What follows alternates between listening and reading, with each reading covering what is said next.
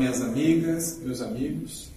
É uma alegria estarmos juntos novamente no Centro Espírita Apóstolos do Bem, aqui em Dayatuba, São Paulo. Vamos conversar um pouquinho hoje sobre empatia e sensibilidade.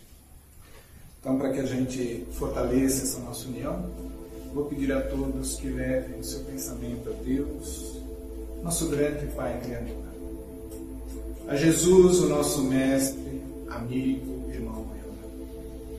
Agradecendo pela noite de hoje, agradecendo pela possibilidade de estarmos juntos, ouvindo um pouco dos ensinamentos do Evangelho, ouvindo os ensinamentos daqueles irmãos mais evoluídos que nós, que nos deixaram exemplos, que nos trazem lições de vida. E dessa forma, Pai, pedimos o um amparo a todos aqueles que sofrem. Que possamos vibrar aproveitando este momento em que aprendemos um pouco mais. Também lembrarmos de emitir vibrações a todos aqueles que passam, principalmente pela perturbação do Covid. Por todos os casos em que são envolvidos em doenças, em vícios, que possamos levar a cada um desses nossos irmãos pouquinho da nossa paz e do nosso amor a cada um deles. Obrigado, Pai, que assim seja. Graças a Deus. Então, nós vamos conversar um pouco hoje sobre empatia e sensibilidade. Nós vamos começar um pouquinho diferente hoje. Hoje nós vamos ouvir um pouco dos nossos ancestrais do reino animal. Vamos falar um pouquinho de uma raça de primatas, os bonobos. Já houve um estudo de chimpanzés, gorilas, recentemente há uma pesquisa em cima dessa categoria de primatas. É uma raça que demonstra, além da sua agilidade, da sua parte física, do princípio inteligente que consta ali, também sensibilidade. Então nós vamos começar ouvindo uma pequena história. O autor é Franz de Waal, um primatólogo, um pesquisador, biólogo formado, é holandês, naturalizado norte-americano, e ele faz essa pesquisa. Ele traz para a gente um momento muito interessante quando um desses animais foi levado a aprender. Estava sendo feito um trabalho mostrando ações do dia a dia que o primatólogo estava querendo ensinar a uma da raça. Ela estava com um pouco de dificuldade, todo o trabalho ali feito. O outro que estava ao lado, um pouco mais evoluído, seu irmão mais velho, digamos assim, porque era, eram da mesma linhagem, o que, que aconteceu naquele momento?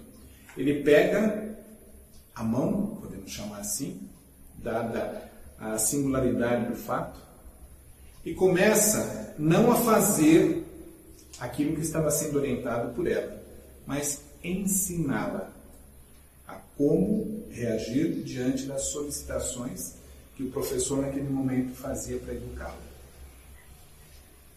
Aquele bonobo, naquele determinado momento, ele passa de aprendiz, que ele também estava ali, nessa situação de evolução, num determinado momento a mestre.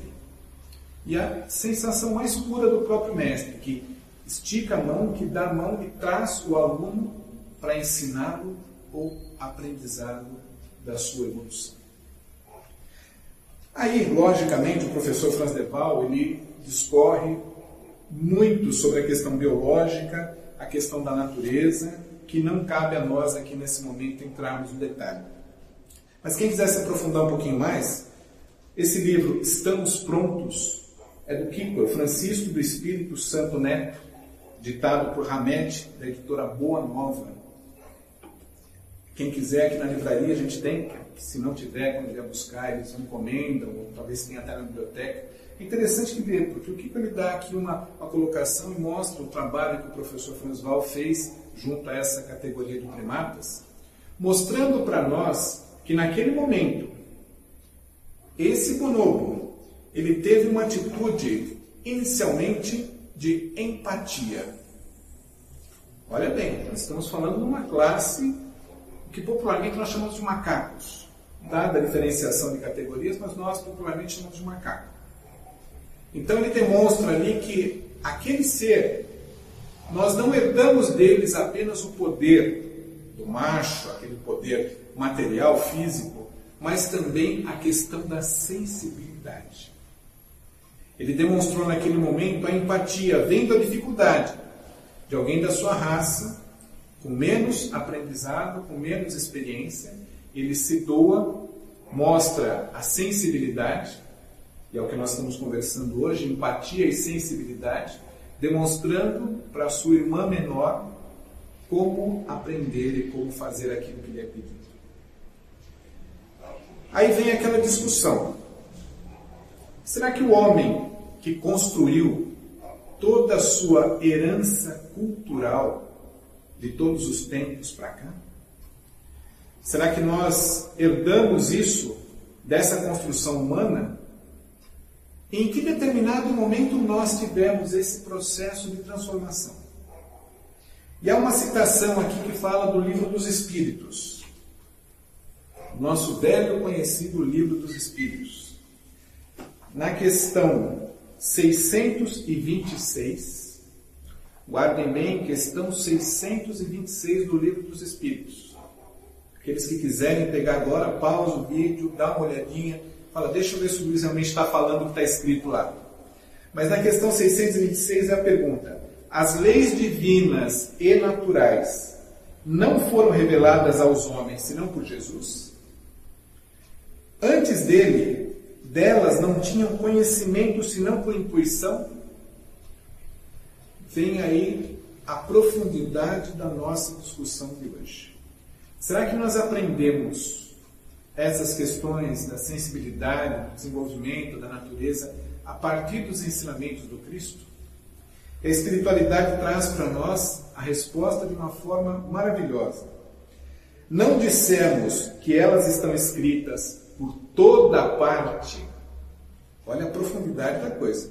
Não dissemos que elas estão escritas por toda parte? Todos os homens que meditaram sobre a sabedoria puderam compreendê-las e as ensinaram desde os séculos mais remotos.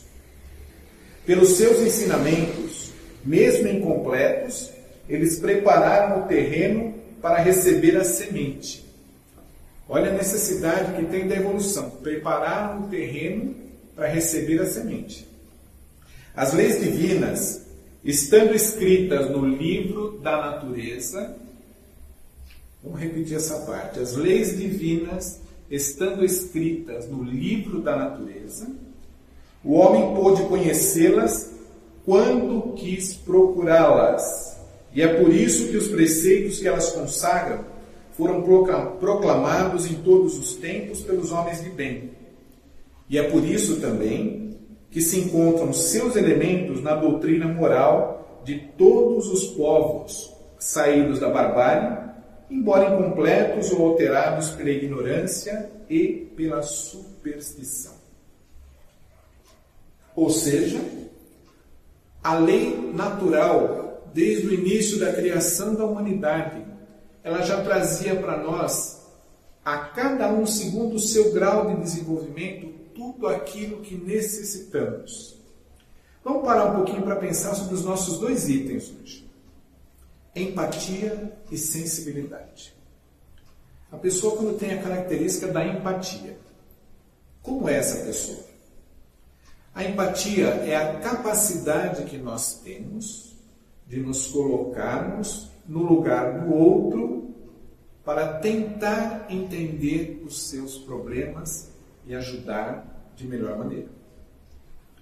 Não dá para eu querer entender aqui o problema de cada um dos que estão aqui presentes se eu não tiver empatia com cada um deles. Se eu não conseguir, não tiver a capacidade de me colocar na posição de cada um. Com certeza, nós, estando numa sala, se você tiver aqui uma estátua aqui no meio, uma escultura aqui no meio, cada um do seu canto, vai demonstrar essa escultura de uma maneira diferente da do outro, não é? Se eu estou de frente, eu vou descrever o que eu vejo de frente dessa escultura. Aqueles que estão do lado ou atrás, logicamente vão descrever o que estão conseguindo ver. A escultura mudou? Nós trocamos, pusemos uma outra peça no lugar dessa? Não, é a mesma escultura. Mas cada um terá a capacidade de entender de uma maneira e nos demonstrar como ela é a sua forma de olhar. Agora, como é que eu vou entender o que o meu colega da direita me descreveu dessa escultura se eu não estou vendo? Através da empatia. De uma forma pequena, nós vamos pensar o seguinte: para que eu consiga ter a visão dele, eu preciso sentir o que ele está sentindo. Então eu saio daqui e vou até o lugar onde ele se encontra, e aí eu vou ter a visão diferenciada. Isso é bom? Isso é ótimo é só bom. Porque além da minha visão, e aí nós estamos falando em aprendizado próprio, além da minha visão, naquele momento da escultura, eu também tenho a visão do meu colega da direita. Isso trazendo para o nosso dia a dia, quando eu me coloco, eu ajo com empatia diante do problema daquele que necessita, o que está acontecendo comigo? eu terei a capacidade de aprender como resolver, como solucionar, ou pelo menos como tratar melhor aquele tipo de problema. Talvez eu nunca tenha passado por isso. Então, além da capacidade empática de eu me colocar no lugar da pessoa e ali tentar achar junto com ela uma forma de resolver o problema, eu estou me fortalecendo para que se um dia eu passar pela mesma situação, já estarei melhor preparado. Aí nós lembramos do Evangelho do Cristo. Não julgueis para não seres julgados. Como eu consigo julgar o problema de alguém se eu não me coloco no lugar da pessoa que passa pelo problema? E aí, logicamente, cada um de nós vai ter as suas experiências. Eu sempre digo, quando vim para cá, para Indaiatuba, nós passamos por problemas difíceis, dificuldades grandes. E com a graça do Pai nós tivemos muita ajuda. Eu sou grato, como constantemente eu falo, a vizinhos, amigos, familiares, que realmente nos deram uma força extraordinária, que souberam em determinados momentos sair de si, da sua realidade, do seu cotidiano e se colocar na minha posição na minha dificuldade. E a partir dali, vieram me ajudar. E o que eu falo que hoje, quando nós nos dispomos a vibrar por alguém, ajudar alguém que passa por um problema, o julgamento é a última coisa que tem que passar pela nossa mente. Eu diria que ele nem deve passar. Nós devemos dar o amparo, dar o auxílio. E diante de tudo isso, aprender. Porque quando eu entendo o problema que o outro passa, quando eu ajo com empatia, eu verifico que eu não tenho como julgar, eu não tenho necessidade de julgar. Porque talvez se eu estivesse na mesma situação, talvez eu fosse pior. Como é que eu falo mal ou que eu acuso alguém que rouba, que mata, que passa por uma situação difícil e comete um delito grave? a pessoa já terá que responder perante a lei material. Existem as leis para cada tipo de delito, para cada tipo de crime. Logicamente, ninguém é santo. Aqui nós não estamos falando que nós vamos aceitar qualquer tipo de delito com naturalidade.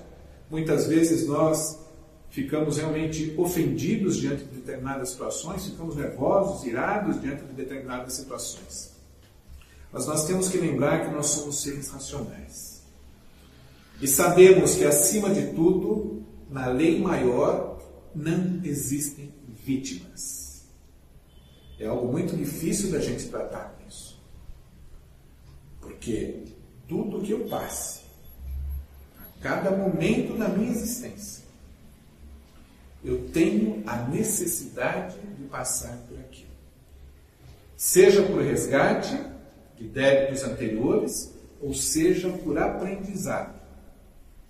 Há necessidade, muitas vezes, que para que eu reduza uma capacidade de orgulho que eu tenho, uma determinada quantidade, perdão, de orgulho que eu tenho dentro de mim, que eu passe por uma situação que me coloque no fundo do poço. Uma situação humilde, simples, para que eu aprenda a perder um pouco daquele orgulho excessivo.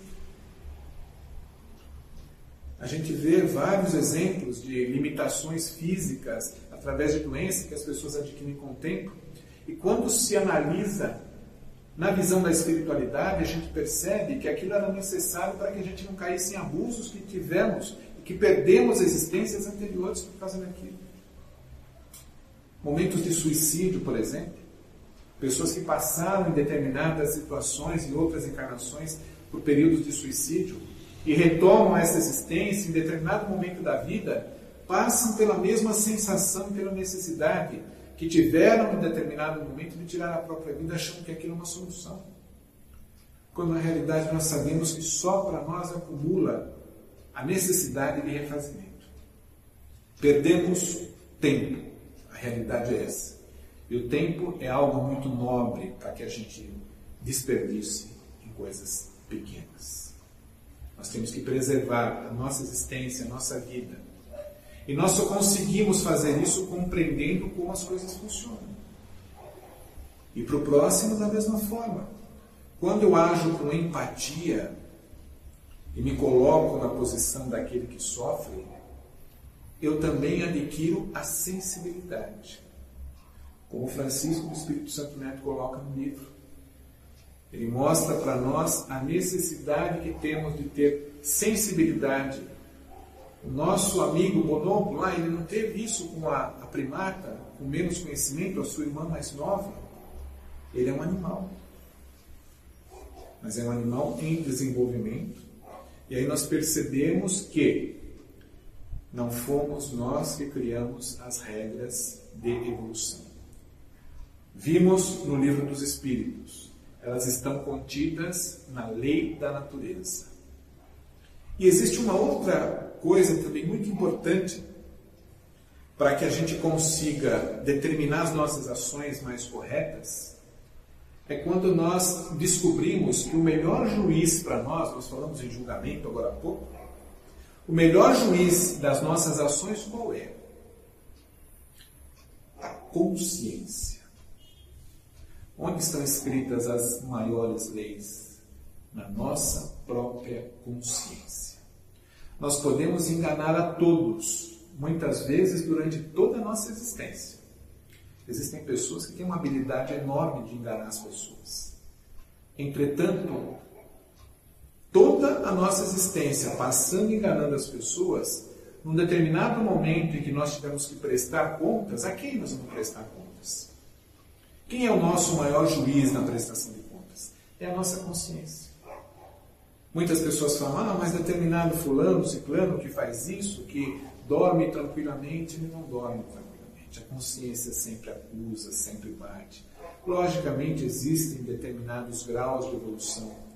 Determinadas pessoas talvez não tenham nem a consciência dos seus atos e acabam cometendo coisas erradas. Mas a consciência constantemente nos cobra. Isso para nós é maleável.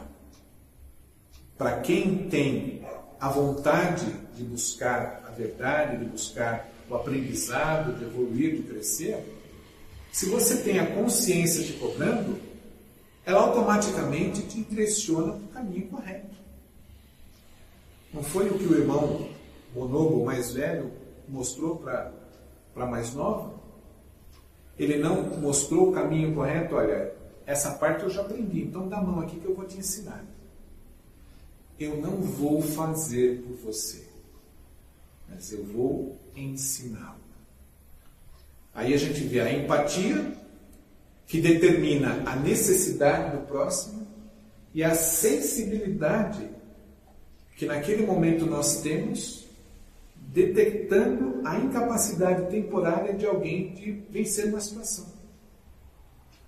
Quantos e quantos irmãos nossos não passam por isso hoje em dia? Nós pegamos esse nosso período de pandemia.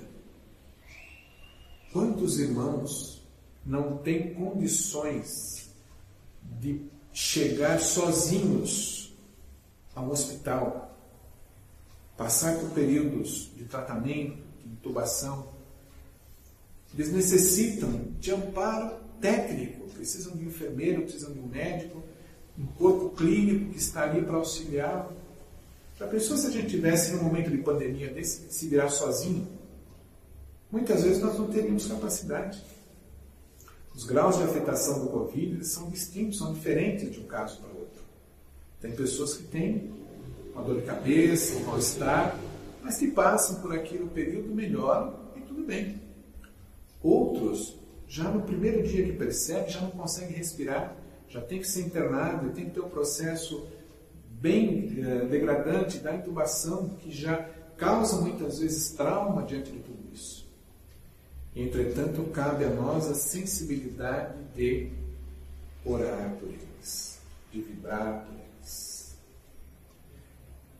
Dentro ainda do livro do Kiko, aqui ele mostra uma parte que eu achei interessante, que ele fala de um outro conhecido nosso, Camille Flammarion. Nós temos no meio espírita, na literatura espírita, obras dignas de serem lidas. E às vezes a gente passa por tantas coisas e deixa de conhecer, tipo Camille Flammarion, é um autor que traz para nós coisas muito profundas. E há uma parte aqui que ele começa o livro dizendo: os espíritos colaboradores do Cristo dirigem os rumos da história da evolução dos seres vivos, a fim de atingir metas sublimes e desígnios providenciais. Então, nós estamos percebendo por que, que a natureza tem esse conceito de evolução, a fim de atingir metas sublimes e desígnios providenciais, ou seja, nós temos, através da lei da natureza, a capacidade de cumprir todo o processo de evolução. E aí vem Camille Flammarion. Ele mostra, diz Camille Flammarion, a existência do espírito na natureza, nas leis do cosmos, no homem, nos animais e nas plantas é manifesta ela deve bastar para estabelecer a religião natural. Vamos ouvir isso aqui de novo? Ela deve bastar para estabelecer a religião natural. E tal religião será incomparavelmente mais sólida que todas as formas dogmáticas. Eu achei maravilhoso quando encontrei isso de Camilo Flammarion. Porque ele mostra que tal religião, ou seja, a religião da natureza, ela vai ser incomparavelmente mais sólida que todas as formas dogmáticas. Aqui a gente mostra o princípio da doutrina espírita. Muito se fala, muito se discute, logicamente não se chegou ainda a essa conclusão, mas o conceito de espiritismo como religião. Nós vamos demonstrar um dos lados do espiritismo. O Espiritismo ele não se caracteriza como uma religião dogmática, com sacerdotes e toda aquela estrutura que nós vemos nas igrejas. Sem crítica alguma, cada uma tem suas formas, mas para o Espiritismo essa distinção existe. Entretanto, quando Camilo Flammarion coloca a religião da natureza, ele extrapola inclusive esse conceito. Então, quando ele fala da religião da natureza, é tudo isso que nós recebemos de aprendizado e que vão unificar os seres humanos diante de uma única bandeira, a religião da natureza. Não haverá nada que nos divida, e sim situações que nos unam. Isso me lembra João Paulo II, um dos papas, uma pessoa magnífica, no meu entender, acompanhei muito o seu trabalho. E ele, num dos concílios, se não me engano, ele comentou justamente isso, que nós deveríamos nos unir por aquilo que nos é comum e não nos afastar por aquilo que nos é diferente. As coisas diferentes, os dogmas de cada religião, as formas de ação de cada uma, elas devem ficar de lado. Nós temos um caminho comum. Ama Deus sobre todas as coisas e ao teu próximo como a ti e dentro desse amor, é o amor que une, que não separa pelo rótulo, Eu sou espírita, eu sou católico, evangélico, budista, seixinoê, não importa. Qual o nosso objetivo? Nos tornarmos melhores e levarmos conosco a todos aqueles que estão ao nosso lado e precisam de nós. E nós temos ferramentas inúmeras para isso. O perdão, a prática da caridade, sensibilidade, a empatia. E para que a gente encerre o nosso bate-papo de hoje, tem um livro do Emmanuel, psicografado pelo Chico Xavier, chamado Meditações Diárias. Eu vou ler só um trechinho, porque o trecho é mais longo. Mas ele fala para nós: se todos perdoassem, o nome do capítulo, imaginemos por um minuto, apenas um minuto, que mundo maravilhoso seria a terra se todos perdoassem. Se todos perdoassem, a aventura celeste começaria de casa onde todo companheiro de equipe doméstica perceberia que a experiência na reencarnação é diferente para cada um e por isso mesmo teria suficiente disposição para agir em apoio dos associados da edificação em família, a fim de que venham a encontrar o tipo de felicidade pessoal e correta a que se dirigem. E aí ele discorre pela necessidade de perdoar e como isso faria a nossa transformação. Que a gente aprenda a reconhecer através da empatia que muitas vezes o erro do outro, se fosse conosco, talvez seria um pouco pior. E aí nós vamos aprender. Obrigado a todos. Uma alegria enorme mais uma vez estarmos juntos. Para que a gente encerre, vou pedir que a gente novamente mantenha o nosso pensamento elevado a Deus, nosso grande Criador, e agradecemos pela oportunidade do aprendizado. Que possamos nos esforçar para desenvolver essa lei da natureza que nos foi indicada por Camilo Flamengo. Pai bendito, ilumina o coração e a mente de cada um daqueles que hoje, através da tecnologia, estão juntos, juntos conosco nesse momento. Ampara a todos os que sofrem. Ilumina os lares daqueles que nesse momento se reúnem numa oração a irmãos necessitados. Que possamos, através desses pequenos momentos de conhecimento dessa noite, buscar nos melhorar a cada dia que passa. E dessa forma pedimos. Despeça-nos, Senhor, de paz por mais dia de hoje. Que assim seja. Graças a Deus. Obrigado a todos. Fiquem em paz.